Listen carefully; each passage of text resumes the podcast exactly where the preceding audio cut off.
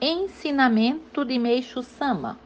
Nós é que traçamos o destino.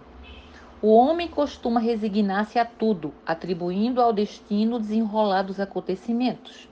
É comum definir-se destino como algo que não pode ser mudado, mas eu desejo ensinar que todos podem mudá-lo de acordo com sua própria vontade.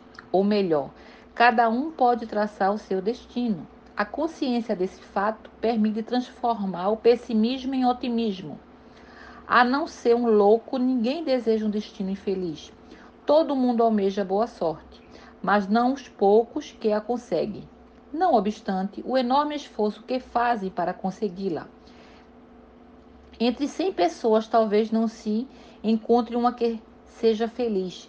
Triste realidade. Buda afirmou: todas as coisas são efêmeras mas as criaturas inconformadas que atraídas pela presença de um homem afortunado entre mulheres que não tem sorte, continuam perseguindo tenazmente o sucesso.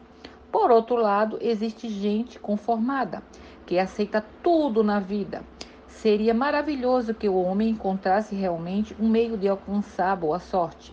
Não o conhecendo, ele se confunde ao traçar seu destino, tornando-se infeliz sofre dentro do cárcere, criando por ele próprio. O mundo acha-se repleto dessas pessoas ignorantes e dignas de compaixão. Assim, está mais do que evidente que para ser afortunado o homem precisa semear o bem.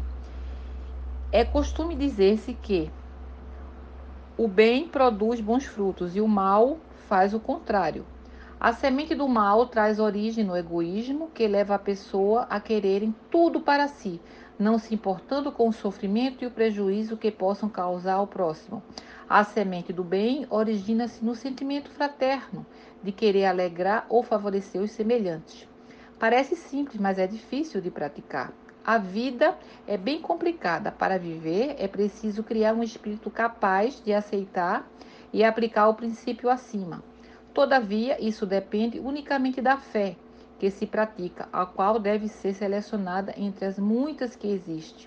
Modéstia à parte, a fé messiânica é a que está mais concorde com essas condições. Por isso, aconselho aqueles que estão sofrendo a ingressarem o mais breve possível na nossa igreja. 27 de fevereiro de 1952, extraído do Alicerce do Paraíso.